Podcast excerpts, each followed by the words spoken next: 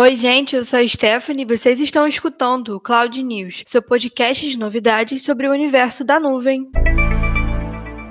Se alguém te falasse no final de 2019 que 2020 seria um ano tão doido com direito à pandemia, lockdown, mais crise e instabilidade, você acreditaria? Passamos por um ano que eu acredito ter sido um dos mais loucos da vida. E com todo o cenário causado pela pandemia, o campo tecnológico explodiu. Ficamos mais dependentes da tecnologia para coisas relativamente simples do nosso dia a dia. E a transformação digital esperada para pelo menos uns 3, 4 anos à frente aconteceu em 2020. E hoje nós vamos lembrar de algumas situações que passamos na retrospectiva Cloud News. Em janeiro, mesmo com notícias sobre o novo coronavírus aparecendo em outros países, nosso início de ano foi normal e as perspectivas para um ano longo e produtivo eram muitas. Em fevereiro, nós tivemos a notícia de que o ministro da Ciência, Tecnologia e Inovações, Marcos Pontes, havia iniciado negociações com a montadora Tesla, chefiada por Elon Musk, para trazer empresas para o Brasil, com a inauguração de uma fábrica de carros elétricos em Santa Catarina. Mais para frente, acabamos vendo que essa conversa não gerou nenhum fruto e que o assunto não foi mais tratado ao longo do ano. O carnaval comeu solto nas ruas de todo o país e é claro que isso traria consequências, pois já em fevereiro o coronavírus avançava mais e mais. E foi em março que as coisas começaram a mudar. A pandemia no Brasil gerou as primeiras medidas de isolamento social com o fechamento do comércio e pesquisas acadêmicas foram iniciadas. Começamos achando que seria algo passageiro. Algumas empresas já começaram o home office desde lá,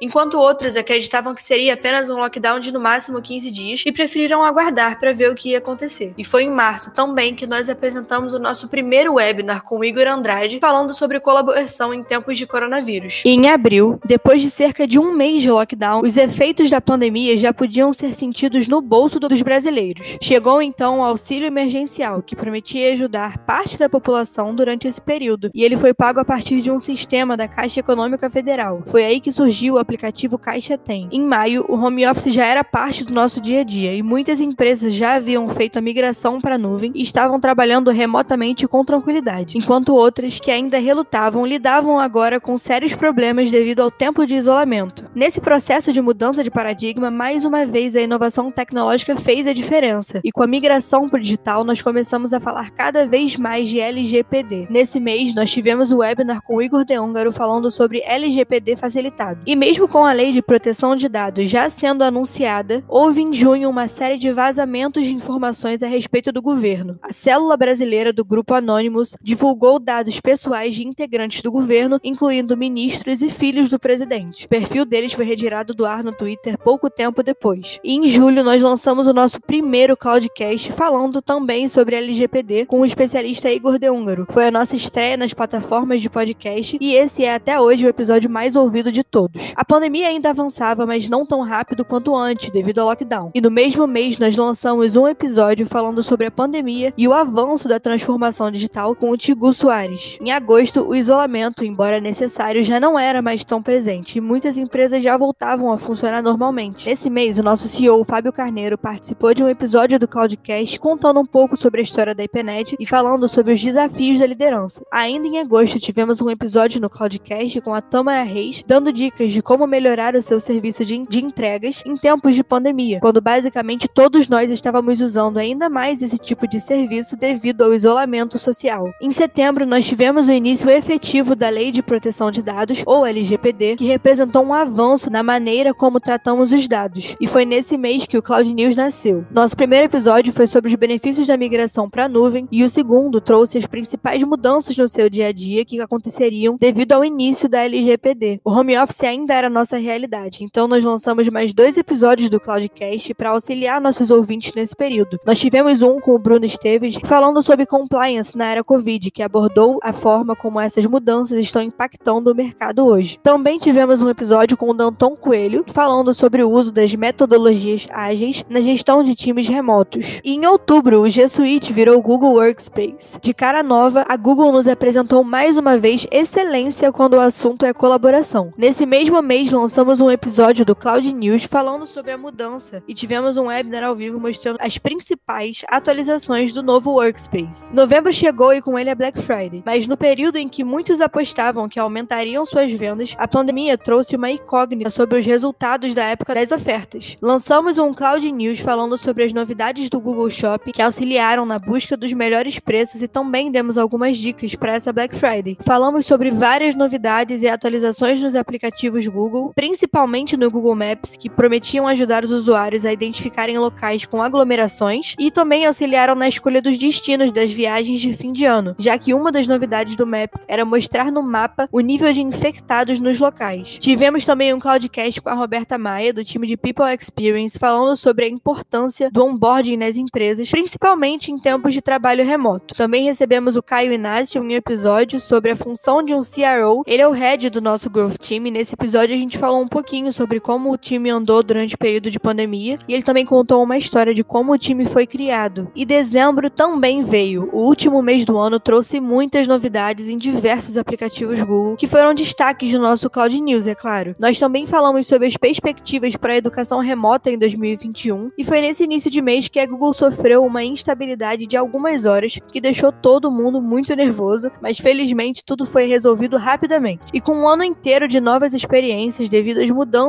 trazidas pela pandemia, nós trouxemos mais uma vez o Tigo Soares ao Cloudcast. E dessa vez ele falou um pouquinho sobre o projeto do IPNET Academy, iniciado agora no final do ano, mas que ainda tem muito a mostrar em 2021. Nós também trouxemos dois dos nossos super estagiários recrutados pelo nosso parceiro Academia do Universitário para contar um pouquinho sobre sua jornada na IPNET. E esse foi o nosso último Cloudcast do ano, que deu o que falar. Ufa, que ano cheio, né? Bom, nossas perspectivas para 2021 são muitas e vocês vão saber em breve no próximo Cloud News, onde a gente vai discutir um pouquinho do que, que a gente espera para o próximo ano e também vamos falar sobre algumas novidades no novo ano que vamos ter pela frente. A IPNET agradece muito a você que nos acompanhou nesse ano turbulento e deseja um ótimo final de ano a todos. Obrigado por ouvirem mais um episódio do Cloud News e nós nos vemos novamente no ano que vem. E esse foi o Cloud News de retrospectiva de hoje, seu portal de novidades e informações sobre tecnologia e nuvem em até 10 minutos. Até o ano que vem.